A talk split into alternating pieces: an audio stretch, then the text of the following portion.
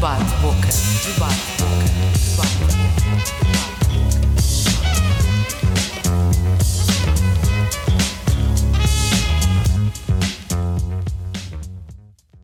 Bem-vindos a mais um Debate Boca. Hoje temos connosco a Maria Joanico, de 21 anos, que é licenciada em Estudos Europeus e é membro da Beta Portugal, uma associação juvenil sem fins lucrativos que pretende promover o conhecimento sobre as instituições europeias e sobre o que significa ser cidadão europeu. E, por sua vez, o João Maria Joné, de 23 anos, licenciados em Ciência Política e Relações Internacionais, criador do Parágrafo e membro do jornal O Crónico. Obrigado aos dois por terem aceito este convite. Hoje falamos sobre a União Europeia, 35 anos depois da entrada de Portugal na CE. Refletimos sobre o efeito que a integração tem na vida dos portugueses e, sobretudo, dos jovens. Nas eleições europeias de 2019, apenas 28% dos jovens entre os 18 e os 24 foram às urnas, e daí parte a minha primeira pergunta. Joné, a União Europeia não puxa pelos jovens ou são os jovens que não se interessam pela comunidade? Eu, para já, queria agradecer eh, a presença de uma convidada que pode ter uma, uma perspectiva interessante sobre isso. Eu, pronto, venho aqui dar os meus bitados sem grande fundamento e agradecer eh, o, o convite. Eu, por acaso, é um, é um bom primeiro tema porque eu envolvi-me um bocadinho na campanha das eleições europeias de 2019. Foi a primeira eleição nacional em que eu me envolvi assim mais. E eu lembro-me de ter feito imensa confusão de chegar ao, ao, dia das eleições, depois de ser uma coisa em que eu estava muito por dentro, e ter 33% de participação uh, geral. E eu gosto sempre de dizer que estes números de abstenção pronto, são exagerados por uma série de métricas, mas mesmo assim uh, revela alguma indiferença que eu acho que não é particularmente grave nos jovens, tenho a dizer, porque a diferença de 5% entre o valor médio e o valor dos jovens não é, tão assustador como já foi noutros tempos. Eu, por acaso, eh, vivo encorajado nos projetos em que participo e no projeto que fundei, vivo encorajado pela vontade desta geração de aprender sobre política e sobre a Europa e, por acaso, acho que estamos a caminhar num bom caminho. Acho que a Europa, no geral, não puxa pelas pessoas e não puxa pelas pessoas precisamente pelo que aconteceu a seguir a estas eleições europeias, que foi uh, o que se andou a prometer. Uh, vieram cá candidatos europeus, o Timmermans e o Weber tiveram os dois cá como putativos candidatos a presidentes da Comissão e deu-se a ideia aos europeus de que no fim do dia, pelo menos, estas eleições serviriam para dar a indicação de quem seria o presidente da Comissão se não serviriam para a maioria das, das, decisões importantes da União Europeia que são feitas ao nível dos Estados e, portanto, dependentes das eleições legislativas. E nem isso conseguiu cumprir, infelizmente, porque chegou-se ao dia e ninguém queria o Manfred Weber e trocou-se de candidata por uma Ministra da Defesa falhada da Alemanha, que entretanto está a dar uma Presidente da Comissão igualmente pouco, pouco capaz, sem grande surpresa. E acho que isso é que afasta as pessoas. É prometerem coisas que não cumprem e coisas que até são relativamente simples e dizerem às pessoas: olhem, vão votar nestas eleições, mas elas não têm grande efeito prático, na verdade, porque é tudo decidido ao nível dos Estados. E isso é que, apesar de eu ter ficado desiludido no dia, ter pensado: é preciso mudar aqui coisas, é preciso que. É preciso uma reforma profunda na maneira como nós participamos eh, da política e de poder culpar também os partidos por falarem pouco da Europa, por falarem pouco de assuntos que possam tornar as eleições europeias relevantes, a verdade é que a própria União Europeia está construída para estas eleições não terem valor para as pessoas e isso é um bocadinho deprimente. Maria, acreditas que o desconhecimento e, de certa forma, também a falta de informação são um dos fundamentos para esta abstinência? Acho que sim, e também começava por aí, também contrapondo um bocado o que o Joné disse, porque eu não acho que a maior parte dos portugueses conhece, sabem as promessas que se fez de, de, para a presidência da Comissão. Acho que as, as, pessoas não têm esse conhecimento, por isso não acho que isso foi o que afastou a população portuguesa ou os portugueses da, da União Europeia. Acho que é relativamente isso à falta de informação, não tanto dos, dos políticos e dos partidos, porque acho que os portugueses também não estão muito interessados na política normal, nacional. Uh, acho que é a mesma falta, por exemplo, da, das redes da comunicação social que não, não se foca muito nesse aspecto. Até, por exemplo, não sei se foi na RTP, mas até agora eles disseram que Portugal está na presidência do Conselho Europeu. É mentira, está na presidência do Conselho da União Europeia.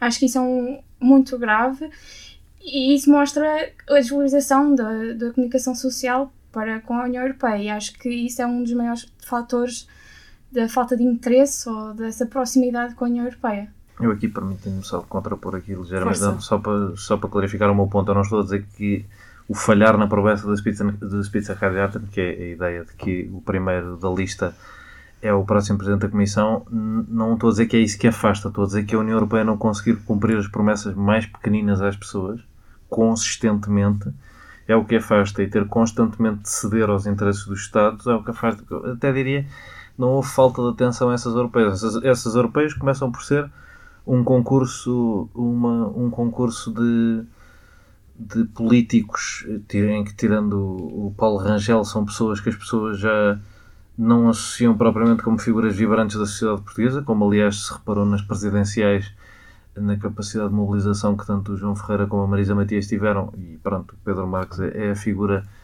pouco, pouco carismática que se conhece. Acho que os partidos têm em si uma, uma desvalorização da Europa, que é mesmo mandar sempre o mesmo candidato, o, e eu não culparia tanto a comunicação social nesse sentido, porque a comunicação social, ah, de- no meu entender, até dá uma, uma valorização muito superior às eleições europeias do que é a do, do que está refletido na participação real, porque elas têm uma diferença de 20% de participação em relação às eleições nacionais, que é muito. É quase metade do eleitorado a mais.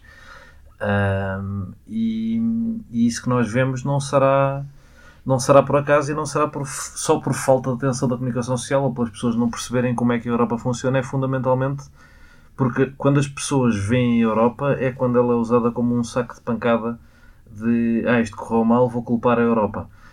Ah, e não quando ela, quando ela ajuda, e ela ajuda em muitos casos, o investimento público em Portugal é só feito pela União Europeia e nunca se fala disso porque tem de se dar o crédito aos Estados e depois para a União Europeia sobra sempre o osso e as pessoas associam a União Europeia com o osso, que é uma chatice. Sim, nessa última parte concordo. No entanto, a maior parte das pessoas fora da minha bolha, ou seja, a bolha das pessoas que estudam estudos europeus ou ciência política, as pessoas não, sab não sabiam que existia eleições. Um, metade dos, dos amigos dos meus pais, que eu andei ali a falar toda a gente, olha, tem que ir votar naquele dia. Eles não conheciam. Eu conheci, tive de dizer aos meus avós, meus avós depois disseram à amiga, a amiga disse à amiga, e aí meti metade daquele bairro a ir votar para uma, umas eleições que eles não sabiam que nem sequer existiam. E para aquele grupo digo que precisamente no resto de Portugal acontece o mesmo, por isso também é mais. Provavelmente, mas isso também será porque as pessoas não veem notícias, ponto. Não é? Porque se uma pessoa vem vendo noticiários, eles, as eleições estão lá. Olha, não sei porque. De certa forma, ah, eu cheguei a elaborar estudos sobre isso e a verdade é que as eleições europeias foram faladas, se calhar não com o mesmo destaque que seriam umas eleições, por exemplo, presidenciais, que acaba por ser normal, porque é o mais próximo Uhum. e há o princípio da localização. Mas isto também suscita aqui outra pergunta. Se não parte tanto desta parte da comunicação social, e se calhar dirijo agora ao João, hum, por onde é que passa tentar informar mais? Eu acho que passa precisamente por isto de nós começarmos a, a ter um diálogo franco e aberto sobre o que é que a Europa faz.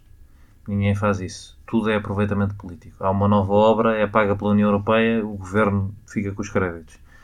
Há um problema com a vacinação, a culpa foi da União Europeia. Em ambos os casos, o governo esteve dependente da União Europeia para fazer as coisas. O caso da, da vacinação é óbvio toda a gente falou da maneira como a Europa estava atrasada em relação ao Reino Unido.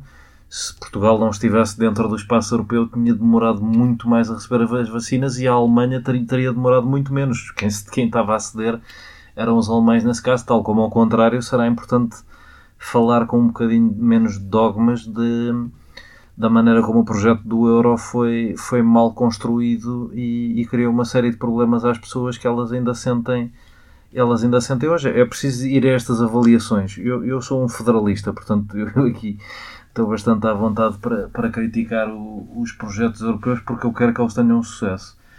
Uh, não é uma coisa de maldicência de nacionalista. É só porque há uma dificuldade grande, como isto é tudo política, em falar aberta e francamente e dizer isto falhou, isto esteve bem, isto esteve menos bem, isto tem estas e estas responsabilidades. Porque no fim do dia a Europa é decidida numa sala fechada, nós nunca sabemos muito bem o que é que se passa lá, tirando o que é que eles comem ao almoço e ao jantar, e isso sabemos sempre em detalhes extraordinários, sabemos até os acompanhamentos. Mas para saber o que é que eles negociam, hum, nunca, nunca se consegue nada de jeito. e assim, sem as pessoas perceberem de forma transparente como é que os processos são feitos, como é que se vota no Conselho Europeu, uh, porque é que é importante presidir a, União Europeia, porque é que é rotativo. Aqui talvez exija um bocadinho de formação e exija talvez que as pessoas que vão comentar política europeia à televisão não sejam pessoas que só percebam de política nacional ou de geopolítica porque a União Europeia não devia ser só um, um projeto entre Estados, devia ser um projeto supra-Estados. E está -se sempre a olhar da lógica dos Estados e a Alemanha fez isto e a Holanda fez aquilo, e não sei, porque é assim que a Europa de facto funciona, não é assim que devia funcionar. E essa confusão não ajuda nada também as pessoas perceberem. Maria, vou pegar aqui num ponto levantado pelo João para te fazer a próxima pergunta. Quando se fala de vacinas, a verdade é que sim, nós fomos um pouco acelerados também por causa da União Europeia e pergunto se isso é uma prova de vitalidade e da necessidade de cooperação que é promovida pela União Europeia, mas que nem sempre se aplica. Eu acho que sim, porque como, como disse, eu não julgo que sem a União Europeia Portugal não tinha chegado onde chegou a nível de vacinas ou na, durante a pandemia. Um, e vi-se isso quando uh, médicos da Alemanha, não sei se foram médicos ou enfermeiros, que vieram cá quando quando houve este pico. Acho que isso é muito importante e vê-se também uh, que a União Europeia é importante para as nossas vidas, inclusive durante esta pandemia. Que não, acho que nós não tínhamos poder suficiente para conseguir negociar tão bem como conseguimos negociar agora. Mais de metade das pessoas que eu conheço foram, já foram vacinadas, acho que foi muito rápido. Jana, então posso por-te perguntar: isto foi uma prova, digamos assim, de vitalidade e de união mas esta prova nem sempre é demonstrada. Certo, uh, nem sempre é demonstrada e própria, o próprio processo das vacinas, por mais que se, possa, se deva lembrar que é uma vantagem estrutural para um país uh, pequeno e não tão rico no contexto europeu como é Portugal, estar à boleia de, de, da força negocial de uma Alemanha, de uma França, de uma Itália, Uh, isso não quer dizer que o processo não possa ter sido mal gerido por mil e uma razões, uma das quais é a Comissão não estar propriamente preparada para este processo burocrático em particular, uh, a Comissão ser não, não brilhantemente gerida pela atual titular da presidência, porque é uma pessoa que não mostrou ainda em cargo nenhum que ocupou uma capacidade executiva extraordinária acho que há erros a apontar e, e o debate europeu ganha com nós dizermos uh, falha aqui, isto não foi boa ideia, não é boa ideia fazer as coisas assim. Uh, não é boa ideia, por exemplo, as comissões serem divididas por 27 pessoas de 27 Estados-membros diferentes. Uh, ter de andar a criar pastas, porque há mais países a entrar e cada um tem de ter direito a uma pasta e ter de ser, ter de ser um equilíbrio partidário. A, disfuncionalidade que isto gera é, é gigantesca e, e, não se pode também andar a esquecer estas coisas, tal como não se pode esquecer o discurso que andou aí anti-países do Sul e que foi claramente patrocinado uh, pelas lideranças europeias que tinham influência na tomada de decisão da, da Comissão. Uh, e que foi, para já, a austeridade provou-se um erro macroeconómico e a maioria dos economistas admitirá isso. Uh, depois, uh, é uma coisa que não tem, é uma, um discurso que não tem, como todo o discurso político, que não tem uma visão total do contexto. Ou seja, quando nós entramos na CEE, como lembraste bem, há 35 anos, houve um trade-off. Nós trocámos estruturas produtivas que eram tidas como ineficientes pelo, pela, pelo investimento no setor dos serviços e em troca a Alemanha teria essas estruturas produtivas. No caso, esses serviços eram mais frágeis a uma crise. No caso de acontecer alguma coisa, a ideia era que a Alemanha, por ter ficado com a parte produtiva, viesse em socorro e a Alemanha não quis vir em socorro e quis manter os seus déficits zeros e, e teve a Alemanha, a Finlândia, a Holanda tiveram atitudes tudo menos solidárias durante, durante os períodos de crise. Estas coisas são para lembrar, são para lembrar que a Europa falha e não é pouco, como todas as coisas, e nada é perfeito. Uh, agora, que é, uma boa, que é uma bela ideia e que é melhor do que as alternativas, isso é. Maria, falamos aqui um pouco da crise. Éramos jovens quando esta crise ocorreu, mas acreditas que a crise pode ter sido um dos fatores para esta descrença? Isto agora parecia muito a minha aula de relações transatlânticas, porque o meu professor fez essa exata pergunta no teste. Um, Eu uh, não sei uh, bem, porque como disse, nós éramos jovens e a minha percepção que eu tenho não era da, da União Europeia, porque não era, não conhecia, mas não sabia o que, é que a União Europeia fazia em 2008. Um, mas julgo que, que a crise uh, causou uma desunião dentro da União Europeia uh, que, que ainda se vê um bocado até agora e que depois alterou com a entrada da Merkel e acho, acho que sim, acho que foi um momento de desunião e até agora fala-se do que aconteceu para, como, como o Joné disse, para, para os acontecimentos atuais. E acho que vai estar sempre presente na, na União Europeia e na história da União Europeia quando se vai falar um contraponto ao que, que a União Europeia fez mal ou o que fez bem. Acho que vai estar sempre. Eu, eu estava a ler agora um livro e estava um, um dos argumentos para o Brexit foi: ah, já viram o que é que a União Europeia fez na, na Grécia? Uh, vai sempre contrapor, mesmo pela sua veracidade ou não. Uh, porque as pessoas também não têm muita tendência a procurar realmente naquilo que aconteceu. Mas isso eu acho que. Um, é um problema geral. Não, e que há verdade, há fundo de verdade em que o euro está, o euro está mal arquitetado e que sem uma convergência das medidas fiscais e com países a fazer competição fiscal uns com os outros dentro da União Europeia é impossível ter uma moeda estável. Nós temos nós tínhamos uma vantagem estrutural em relação à Alemanha, por exemplo, que era a capacidade, era termos uma moeda mais fraca. Essa moeda mais fraca tornava os nossos produtos mais competitivos. A partir do momento em que a nossa moeda passa a ser efetivamente o marco alemão, que é o que é o euro, nós perdemos essa vantagem em relação à Alemanha. Lá está, outro trade-off que devia ser compensado com solidariedade. Não foi. Uh, o que a Alemanha tem vindo a fazer, e os países que gravitam à sua volta, é extrair, extrair, extrair concessões de França, de Itália, de Espanha, de Portugal, da Grécia, e depois, quando a bolha rebenta, são quem fica seguro, são quem fica com déficit zero, são quem não investe. E isto agora lembrava-me até, uh, eu vim para aqui uh, a pensar, como o tema era Europa, a pensar em dois, em dois artigos que li agora nos últimos dias. Um era sobre a Grécia ser um bom aluno. Agora, a Grécia, neste momento, com o governo de centro-direita que tem, é considerado um bom aluno da Europa, porque tem as contas em ordem uh, tem uma gestão corrente convencional, não tem um partido que é visto como um partido extremista como era o Siriza no, no seio da União Europeia, alinha mais ou menos com, com, com, o governo francês e com o governo alemão nas grandes decisões. Portanto, a Grécia agora é um bom aluno. Basicamente por razões fiscais e pela, e pela mesma razão era um mau aluno há 10 anos. O que revela um, um, um blind spot da Europa para tudo o que não sejam questões orçamentais um bocadinho assustador, porque a Grécia é das principais culpadas pela maneira absolutamente desumana como se tratam refugiados uh, nas fronteiras da União Europeia neste momento. Mas isso interessa muito pouco. Neste momento só há elogios para o primeiro-ministro grego, porque a única coisa que interessa à Europa são déficits e equilíbrios orçamentais, porque a única coisa que interessa é a estabilidade do euro, que é a moeda que interessa à Alemanha. Isso é importante pensar, se isso é útil. Tal como também é importante pensar se nós, quando discutimos a Europa, não estamos só a discutir as resoluções que fizeram no Parlamento Europeu a dizer que comunismo e nazismo são igualmente maus, em vez de estarmos a discutir se calhar se o Parlamento Europeu não devia ter propostas para o facto dos jovens portugueses acharem que estar a recibos verdes é normalíssimo. A Europa é um bocadinho uma coisa de.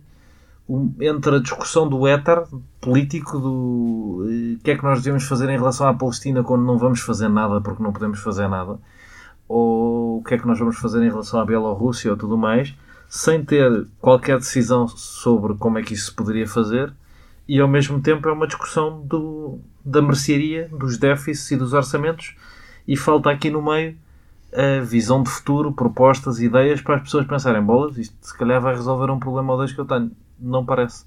E isso assusta um bocadinho.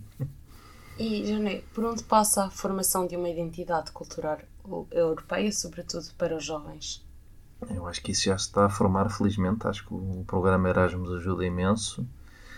Acho que hum, o facto de não haver fronteiras ajuda imenso, no geral. Ser tão fácil uma pessoa em Castelo Branco vir a Lisboa ou ir a Madrid uh, contribui para se construir uma ideia de, de proximidade em relação ao, ao europeu, uh, que é importante. O facto o próprio euro, com todos os vícios e problemas que tem, é uma maneira útil das pessoas conseguirem uh, sentir-se sentir-se parte deste projeto. E portanto eu acho que a identidade a identidade até está no bom caminho. É preciso é que tenha uh, sumo é preciso que tenha consistência é preciso que tenha alguma coisa para além da simbologia e do e da e da vida do, do dia a dia das viagens que é uma coisa que convenhamos é um bocadinho classe média para cima e portanto esquece uma grande parte da população para além das viagens e dos estudos Uh, fazia falta uma Europa que se sentisse na vida de toda a gente. E os próprios governos nacionais são os primeiros a impedir que isso aconteça, são os primeiros a roubar os louros políticos das coisas que a Europa ajuda a fazer, desde parques naturais, a apoios sociais, a, infraestruturas culturais, tudo que uma pessoa possa no seu dia a dia viver e que foi pago pela Europa, e vem lá a bandeirinha no cantinho, mas no fim do dia quem foi lá inaugurar foi o ministro e quem teve os créditos foi o governo. E, e pronto, isto não é por acaso, mas, mas não ajuda a que a identidade ganhe um bocadinho mais de consistência.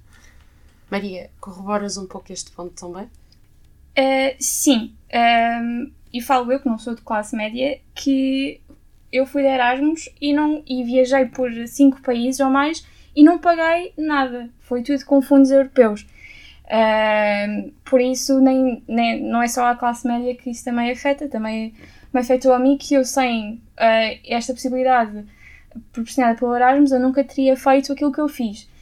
Uh, nem, e muita gente também não conhece. Ah, inclusive também outros tipos de voluntariados que acho que também ajuda a construir essa identidade europeia que a maior parte não conhece, que eu, se quisesse, posso candidatar-me a um voluntariado para para ir a Roterdão e estar lá a fazer uh, qualquer... estágios, inclusive. Estágios, Há um programa de estágios uh, europeu que permite a qualquer jovem candidatar-se e tentar fazer o estágio noutro país, sendo reconhecido por Portugal, que se calhar era uma oportunidade inimaginável há 35 anos atrás. Sim, sim. Quando eu digo classe média aqui, as pessoas tendem a não gostar de ser postas nesse ponto ou então dizerem que são todas. A classe média incorpora entre 80% e 50% da população, depende um bocadinho do que as pessoas decidem dela. Mas quando eu digo classe média é mais porque há um nível de acesso associado à educação, associado à entrada na universidade, que não é propriamente para toda a gente, mesmo que existam bolsas e tudo mais.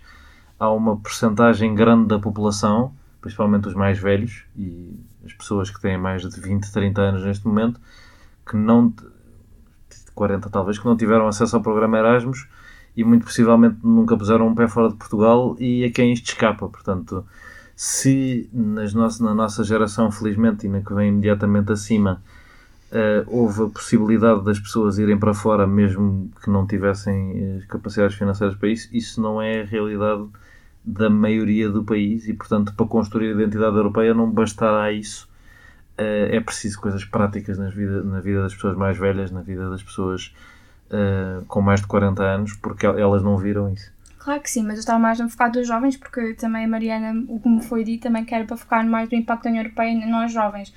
E acho que nós jovens somos também o futuro da União Europeia e acho que esta identidade vai ser construída principalmente através de nós e para as futuras gerações. Para nós, ora, nós também temos que integrar as, as gerações mais velhas, obviamente. No entanto, será mais fácil isso e já está a conseguir a, essa identidade através dos mais jovens. E acho que mais por aí que foi um argumento.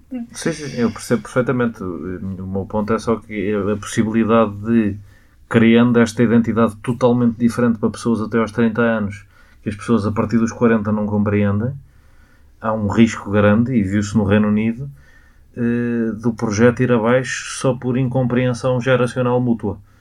Uh, e está e Até porque Portugal tem uma pirâmide cada vez mais invertida, ou seja, sim, temos sim, menos sim. jovens, mais pessoas em idade, sobretudo idosa, e isso vai-se continuar com, com a esperança de vida sempre a aumentar, que é um dado positivo.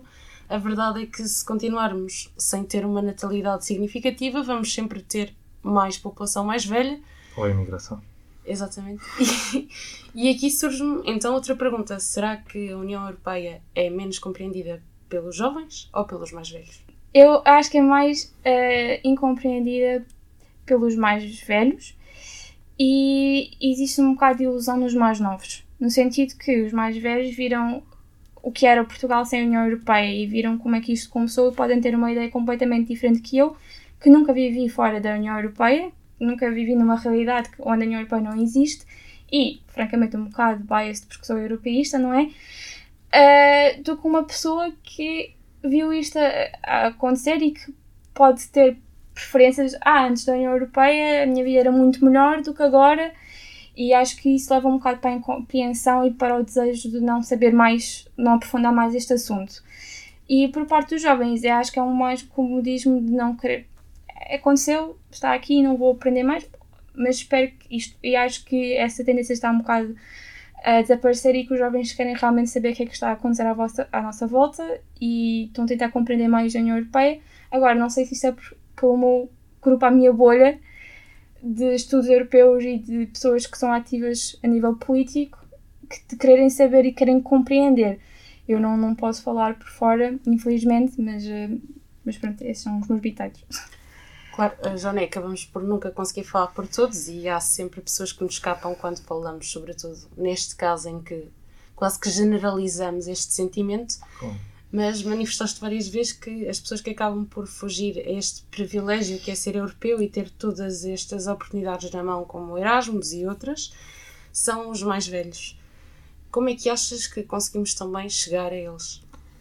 É uma, é uma pergunta dificílima. Eu acho que a principal maneira é se a União Europeia puder dar garantias uh, que os mais velhos sintam que os governos nacionais não lhes conseguem dar. Processo de vacinação era uma ótima oportunidade que foi semi-desperdiçada pela incapacidade de comunicar as dificuldades que ele provocou e, e pronto, e por erros da Comissão que são evidentes.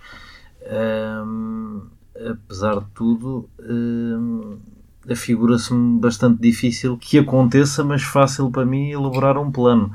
As pessoas com mais de 40 anos no, no sul da Europa, por exemplo, não veem qualquer perspectiva de, de virem a ter uma boa reforma ou de virem a conseguir uh, ter coisas para deixar aos filhos, porque se criou aqui um empobrecimento do sul da Europa muito vincado. Uma União Europeia que consiga dizer uh, houve aqui estes sacrifícios que maioritariamente afetaram o sul da Europa e em troca produz isto, isto e aquilo. Uma União Europeia que consiga produzir uma sociedade preparada para o grande envelhecimento que aí vem. Por exemplo, o Japão uh, soube fazer isso e endividou-se brutalmente para o fazer, mas o Japão fez uma transição clara uh, das suas infraestruturas para garantir às cidades japonesas em que uma pessoa ter 85 ou 15 para se mexer na rua não lhe faz qualquer tipo de diferença, porque tem autocarros à porta de casa, porque tem as estradas todas preparadas para, para pessoas mais velhas. Se a União Europeia conseguir, uh, através das Eurobonds, que são das coisas que me dá mais esperança no projeto europeu, a capacidade de emitir dívida conjunta, se a União Europeia conseguir fazer agora um esforço coletivo para fazer uma transição do espaço público e de, do Estado Social Europeu para se preparar para o grande envelhecimento que aí vem e que está a ser, infelizmente, agravado pela, pela rejeição da entrada de, de imigrantes, porque uma das maneiras mais rápidas e eficazes de rejuvenescer a Europa era receber os milhões de pessoas que, que fogem da guerra e da, e da perseguição política no, no continente africano e no Médio Oriente. Mas isso sem não acontecendo, esse investimento acho que era uma maneira uh, fácil e prática, desde que lá está os governos nacionais não assambracassem os louros, de, de partir para esse objetivo que podia ser acompanhado é, por uma transição verde, ou seja, uma coisa que ajudaria imenso os mais velhos e os mais, e, e, os mais novos na União Europeia ao dar uma capacidade eh, de sustentabilidade superior às infraestruturas era melhorar a retenção de calor e fazer renovação de edifícios na Europa. É uma, é uma coisa que vai ser importantíssima e vai ser importantíssima nos Estados Unidos e eles já estão a começar a fazer. Porquê? Porque se gasta imenso dinheiro uh, perde-se imensa energia e põe-se os mais velhos em situação de vulnerabilidade em relação ao frio, por exemplo, e ao calor. E hum, só o, a revisão das infraestruturas, um mega projeto de infraestruturas que fizesse isso, que fosse pela eficiência energética, já faria imensa diferença na vida das pessoas e já seria um excelente argumento. Sim, e se isso acontecer, sem dúvida que são com fundos europeus, porque a maior parte que nós vemos uh, acontecer são através do financiamento da, da União Europeia, que pronto. Uh, inclusive nos transportes públicos temos sempre lá a bandeirinha no, no, que Que renovaram. acaba por também estar um pouco oculta e acaba por nos passar ao lado Claro. que aquilo foi um investimento por parte da União Europeia, por mais que tenha havido uma notícia, se calhar cinco anos antes, a manifestar que, que isso iria acontecer. Maria, agora faço-te uma pergunta a ti, ligada um pouco a um assunto que foi referido pelo Johnny, que é a migração. Achas que estamos a saber gerir esta questão da melhor forma? Eh, não. Simplesmente eh, não. O, co- como está a acontecer, eu, eu nem sei bem como responder a isto, porque é uma coisa tão complexa que, que, por exemplo, na Grécia e na Hungria, a questão de como isto está a ser gerido é completamente, eh, não, é, não vou dizer absurdo, mas eh, custa ver. ehm, Mostra alguma falta de coesão, de certa forma. Cer- sim, e, e não estou, a União Europeia não está a conseguir eh, gerir isto de forma. Há pouco tempo que eu vi que Portugal iria trazer imigrantes, refugiados da Grécia para, para, para Portugal e, e mais metade não vieram. Eh, como é que nós vamos conseguir gerir isso? Qual é uma maneira melhor de conseguir. É uma questão que não está a ser muito bem trabalhada e que acho que devia ser eh, mais desenvolvida nesse aspecto. Jane, hum, recentemente discutimos, e até foi discutido em Portugal, a criação de um salário mínimo universal a toda a União Europeia. A quem é que isso iria dar privilégio? Porque a verdade é que há um, um grande fosso entre salários mínimos por toda a Europa e tenho os meus receios que não fosse privilegiar propriamente os países que, ou seja, que têm um salário mais baixo, não os fosse subir. Certo, eu hum, aproveitando aqui só para meter eh, um bocadinho a colher no tema das migrações que, que gosto bastante, hum, acho que é importante nós falarmos da maneira como a Europa, por ser governada maioritariamente ao centro-direita e pelo Partido Popular Europeu, adotou uma narrativa de direita em relação à imigração eh, que não tem nada a ver com a direita liberal, infelizmente, que está no Partido Liberal Europeu, um, e que é profundamente conservadora e passa uma espécie de, de lógica de fortaleza Europa, eh, em que nós temos de proteger a nossa identidade e temos de garantir que não. A maneira como se combate o tráfico humano para a União Europeia é mandando navios embora e não, se calhar, garantindo. Que eu acho que é a melhor maneira de combater todos os tráficos é garantir que, que o produto não é ilegal. E o produto, neste caso, sendo pessoas, ainda mais estranho me é que seja, que seja ilegal. E tenho imensa pena que a União Europeia entre nesta narrativa, que é muito eh, comum na direita americana, mas que numa Europa mais progressista desaponta um bocadinho. Entrando aqui no tema do salário mínimo, eh, há cada vez mais. Havia uma espécie de, de senso comum na economia de que a subida do salário mínimo provocava eh, danos muito grandes no emprego e que quanto menos competitivas fossem as economias e mais, mais alto fosse o salário mínimo, mais danos provocava, quanto mais não fosse no emprego, seria na, na inflação. Ahm, é, dependeria do valor do salário mínimo, portanto, é, é- é discutir muito no abstrato sem o valor. Acho que faz, eh, faz todo o sentido que se, que se olhe para isso, mas faria mais sentido no, no âmbito de uma fiscalidade comum em que também os impostos teriam em consideração eh, esse, esse próprio salário mínimo, porque suponhamos que a fiscalidade europeia era comum e o salário mínimo também. Uma pessoa a ganhar eh, um salário mínimo de 1200, que seria abaixo do do Luxemburgo, mas muito acima do português, eh, se calhar no Luxemburgo eh, não pagava impostos quase nenhuns e em Portugal pagava mais porque estava acima do salário médio da zona, uma coisa qualquer assim desse género. Eh, na altura, nesse, nesse momento não estaria acima do salário médio, mas estaria acima do salário médio anterior e se calhar esses fundos de impostos podiam ser postos em programas de requalificação que subissem a capacidade de ganhar mais de quem estava nesses sítios e perdia os empregos, entretanto, pelas alterações do salário mínimo. É uma possibilidade, também tem muito a ver com, fala-se disso, fala-se de rendimento básico universal, porque nós ainda não desbloqueamos totalmente o potencial que a tecnologia tem e continuará a ter para produzir riqueza eh, que necessite de cada vez menos trabalho humano. E essa possibilidade pode abrir as portas para que nós tenhamos pessoas que pronto, não têm emprego quase ad eternum porque não vão ter, não vão ser qualificadas para isso, ou mesmo porque não vão ter eh, o espaço no mercado laboral para isso, mas os rendimentos que se retira de taxar as tecnológicas que produzem essa, essa capacidade não humana de produção pode garantir-lhes uma vida digna e que elas se dediquem a outras coisas, à arte, à cultura, coisas que não precisam necessariamente ser rentáveis para elas sobreviverem. É, são possibilidades que a tecnologia nos abre, mas hum, é muito difícil andar aqui a ver a execuibilidade das coisas se não se, se, não se falar antes de uma fiscalidade comum.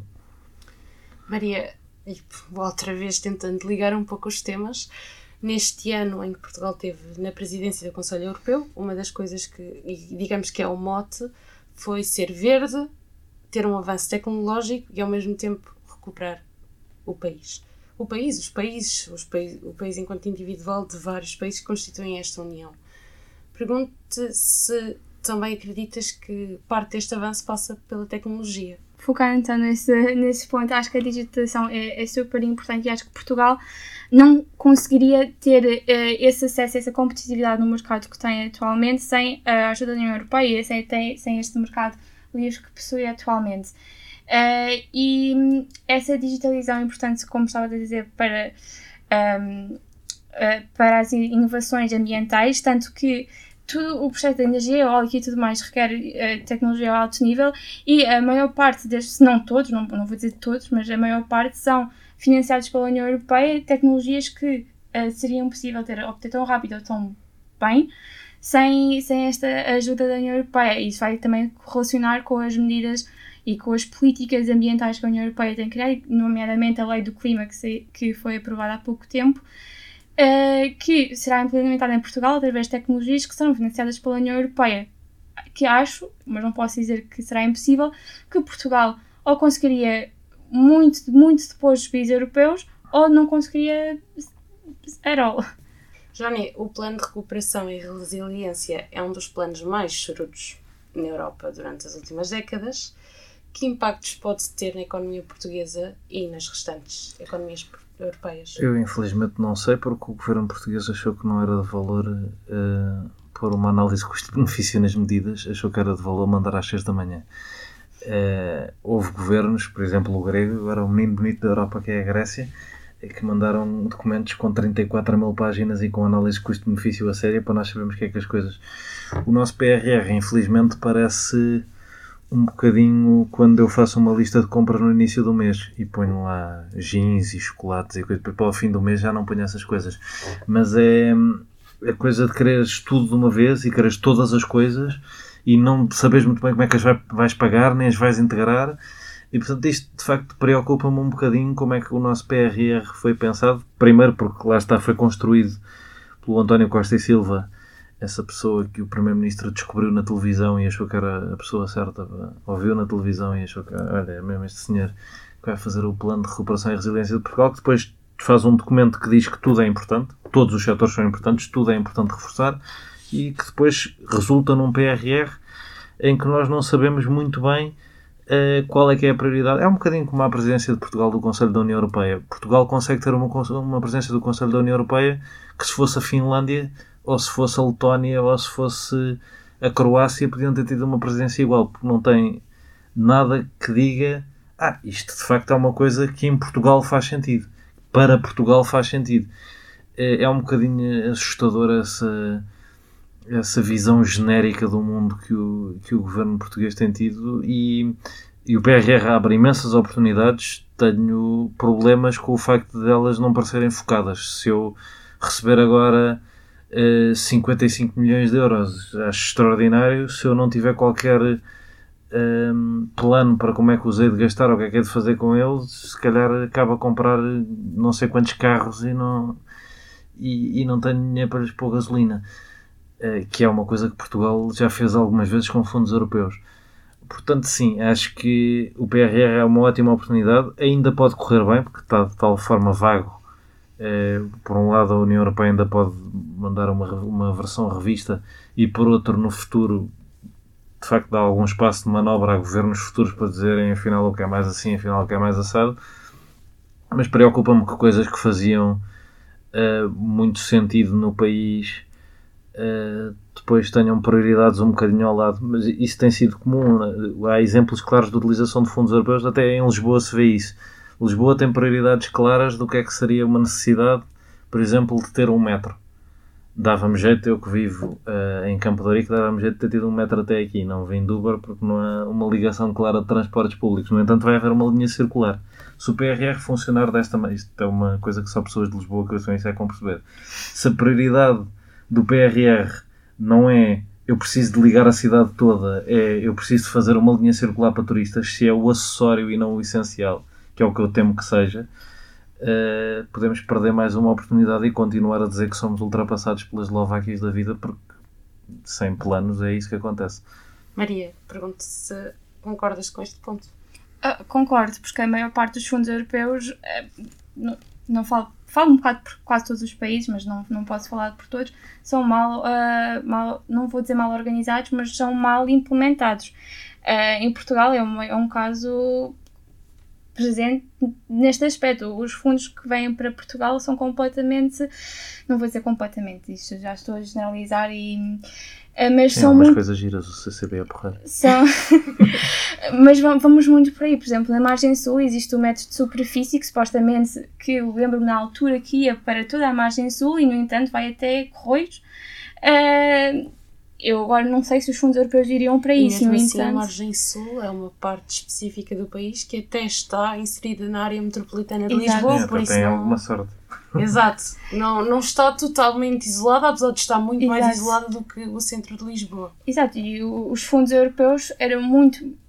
eh, Seria para mim, e acho que para todos os, todos os portugueses, seria muito mais relevante estarem para o desenvolvimento dos, eh, dos transportes públicos do que propriamente para um CCB, que in- independentemente é super importante, eh, mas acho que. Eu aí gosto que façam o CCB. Eu preferia era que não existissem três autoestradas para o Porto e demorasse três horas para chegar a Beja. Isso eu se calhar preferia.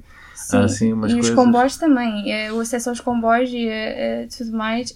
Eu não vou-me focar para os comboios, pelo facto de nós temos um trecho diferente pelo resto da Europa, é um bocado Sim, absurdo. sim. E, e o problema, eh, estive a analisar recentemente, o grande problema de inovarmos os comboios é a bitola. Sim, Exato. sim, A sim, é bitola isso. não encaixa Que é e diferente. o custo de trocar toda aquela bitola até era altíssimo. Não digo que parte deste plano não pudesse ser emprego, pelo menos numa ligação. Algum dia terá de ser feito, não é? Pois, é, Algum dia terá de ser feito e talvez seja mais urgente que mais uma autoestrada no Tambo, lá onde é que eles vão fazer a autoestrada.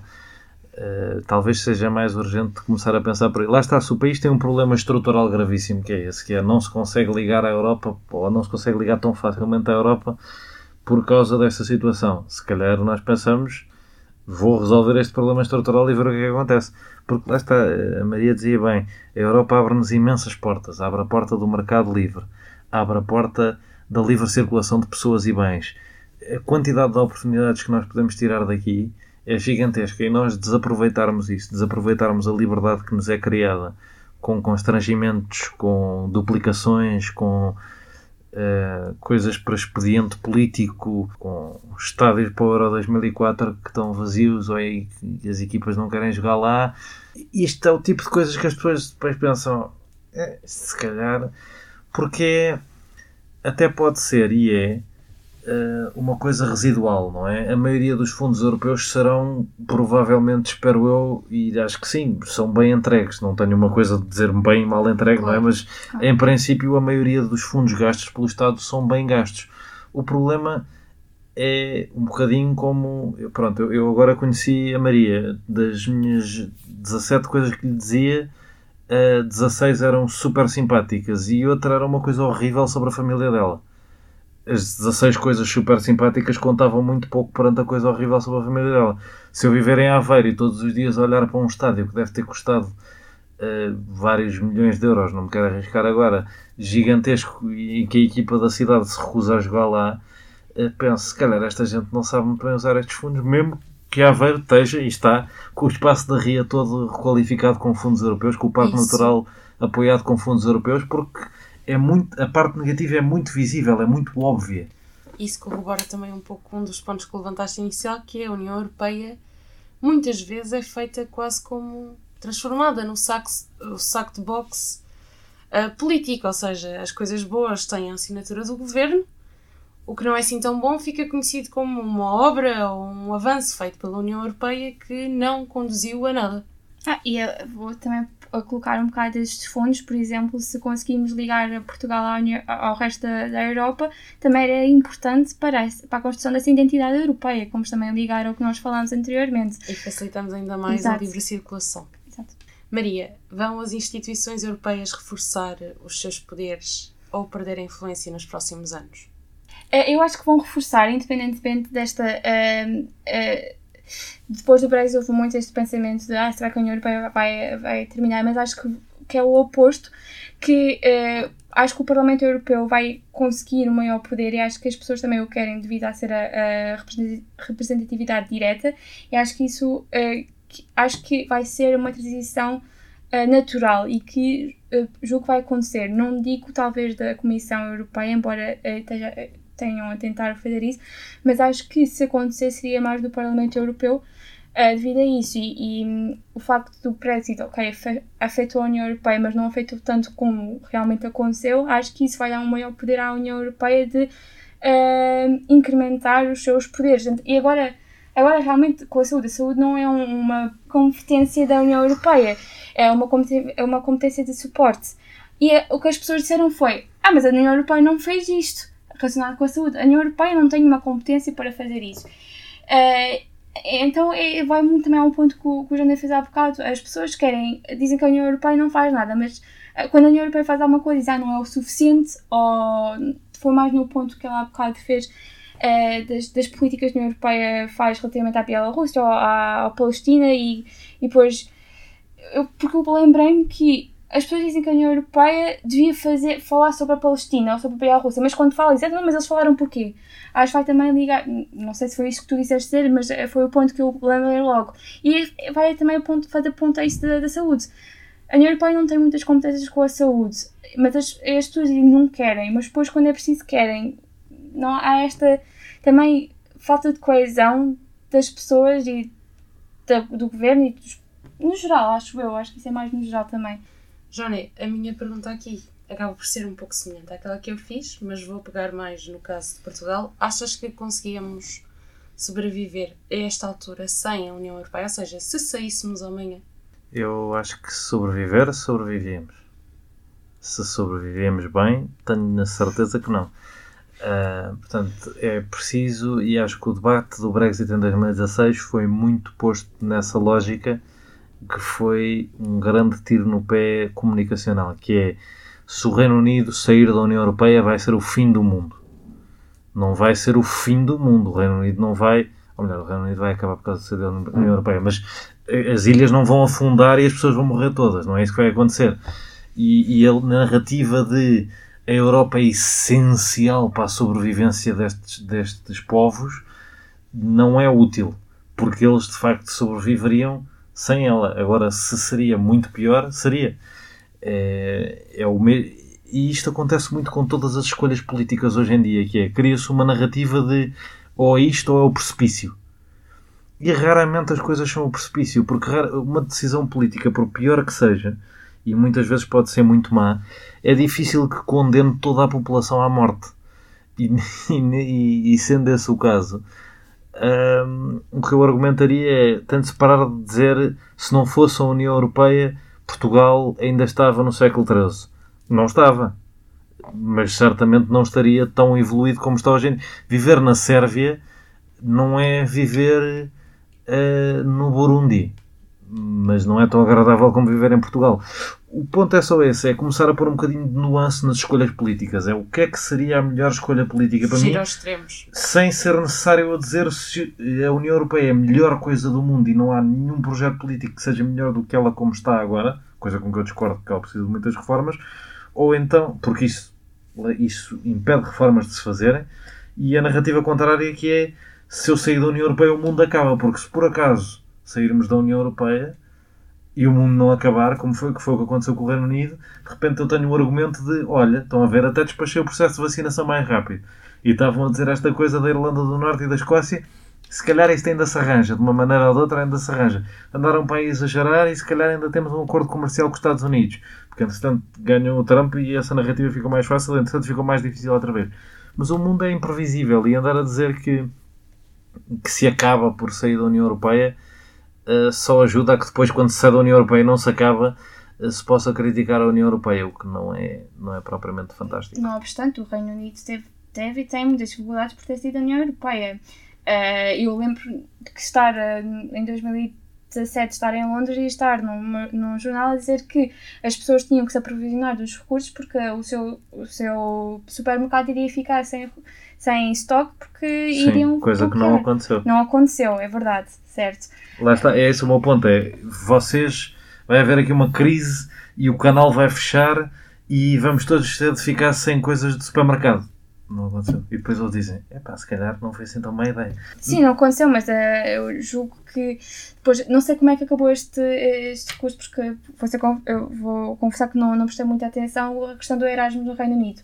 Eles Não, não vai. O Erasmus vai realmente, ou seja, a ligação Erasmus vai acabar Vai. com o Reino Unido, eles vão lançar um novo programa mas- que não, obstante, não é exatamente a mesma coisa e não dá os mesmos benefícios. Não é que não se tenha coisas que ficam piores, mas a verdade é que não são o final do mundo. Sim. E E, vender tudo- como fim do mundo é contraproducente, porque depois, lá está, eles não ficam sem coisas dos supermercados e dizem, estão a ver, afinal não era assim tão grave. E, e convida, porque a União Europeia tem coisas que para o Reino Unido eles consideram chatas, limitativas eh, e que não, que não têm interesse. E, e há de facto cedências no facto de estar na Europa, principalmente para os países grandes eh, que os limitam. A, vacinação é o exemplo claro disso. Nós temos vacinas em Portugal porque a Alemanha nos está a ceder vacinas. Porque, e na Bulgária e na Roménia. E se não fosse esse o caso, a Alemanha provavelmente estava 100% vacinada neste momento. O Reino Unido sentiu isso na pele agora e pensou: se calhar isso foi uma boa decisão.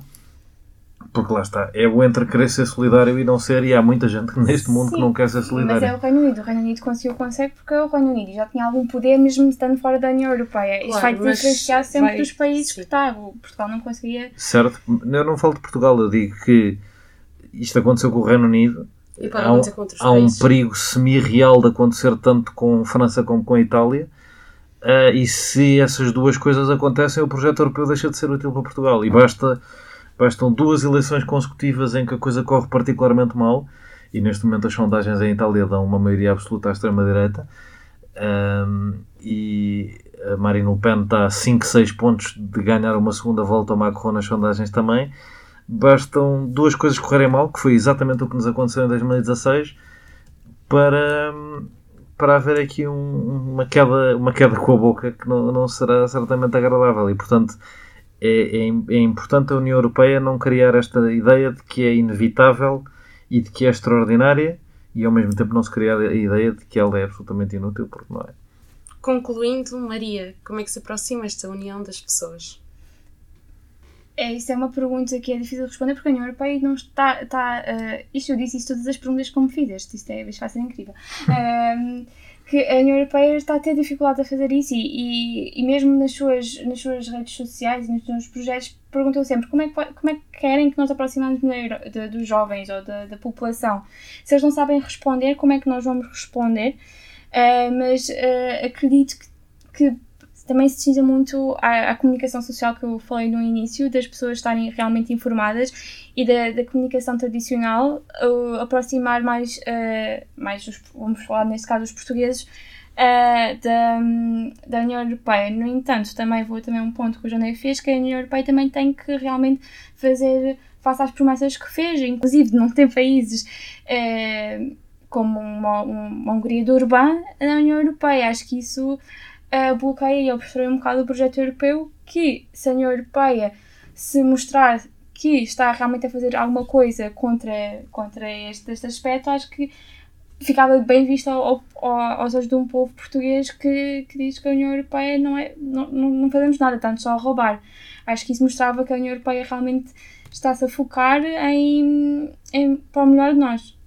Já nem acreditas que este reconhecimento da União passa um bocadinho também por este lado? Sim, acho que apesar da minha desvalorização do discurso do pânico, acho que o discurso do pânico levou a que se solidificasse muito uma coisa de eh, não é nada mau estar na Europa. E eh, o que as sondagens mostram é que a grande maioria das pessoas de todos os Estados-membros é a favor de continuar na União Europeia, o que até tem forçado, e aliás, esta é uma das razões pelas quais a extrema-direita francesa e italiana são mais viáveis eleitoralmente neste momento, é porque eles foram forçados a ceder, pelo menos oficialmente, apesar de serem eurocéticos historicamente, a ceder ao facto de não proporem uma saída dos seus países da União Europeia. Uh, acho que estas coisas, de facto, podemos, ter, podemos entrar aqui com muita crítica e é importante a reflexão sobre a Europa, mas acho que o, o projeto está, está sólido, é mais sólido do que, já te, do que já esteve. E para aproximar mais as pessoas, eu diria que precisamos de uma tríade. Precisamos de mais educação, ou seja, ter mais pessoas mais formadas a terem informação sobre estes temas. É preciso que estes temas estejam nas escolas como já estão e que passem um bocadinho para formação para outras idades. Uh, é preciso haver formação para lá da educação formal, formação na. E já existem programas na televisão sobre a Europa, mas focar um bocadinho mais a programação neste tipo de coisas, ter a preocupação de dizer os, ter os termos certos sobre a Europa, explicar como é que as coisas funcionam Educação, prosperidade, é preciso mostrar, como se mostrou nos anos 90, que pertencer à União Europeia produz prosperidade. Isso é a melhor maneira de ligar governos a pessoas. E, fundamentalmente, para a coisa funcionar, democracia. É preciso que as eleições do Parlamento Europeu tenham consequências, é preciso que o Parlamento Europeu tenha poder, é preciso, a Maria falou bem disto, que não haja veto no Conselho Europeu, porque assim não se consegue fazer absolutamente nada na Europa. E, e pronto, democracia, educação, prosperidade, para mim a fórmula é relativamente simples e serve para todas as idades. E vai também afetar a percepção da política também. Vou falar também de Portugal, porque Portugal não tem, os portugueses não têm muitas bases políticas a nível da educação. E acho imprescindível, tanto para a União Europeia, mas também para o futuro do país, uh, que tenha essas bases de educação, porque como eu já tive a conversa com a Mariana, eu não, não tinha nenhum conhecimento político até o meu 12 ano e acho isso completamente uh, absurdo não é? E não foi através da, da escola que, me, que, que eu me, que eu me interessei, foi eu comecei a me interessar porque vi alguma coisa na televisão e fui pesquisar, ninguém me ensinou. Só agora na faculdade, porque estudos, fui para estudos europeus. Mas antes disso não tinha. E, e, acho que isso é imprescindível mesmo para pessoas que não tenham oportunidade em casa de, uh, dos pais terem, terem interesse por isso ou, ou terem outro tipo de formação que também transiciona para os filhos. E há, há pessoas que não têm isso e a escola proporcionava isso. E acho isso importante também para o desenvolvimento da sociedade portuguesa. Bem, uh, acho que concordamos que é falar que, que se compreende e que se, que se percebe a União Europeia. Muito obrigada mais uma vez. Hoje ficamos por aqui. Foi um prazer conduzir este debate e espero que os ouvintes tenham ficado com o bichinho para ouvir os últimos e os próximos debates. Obrigado. Obrigada.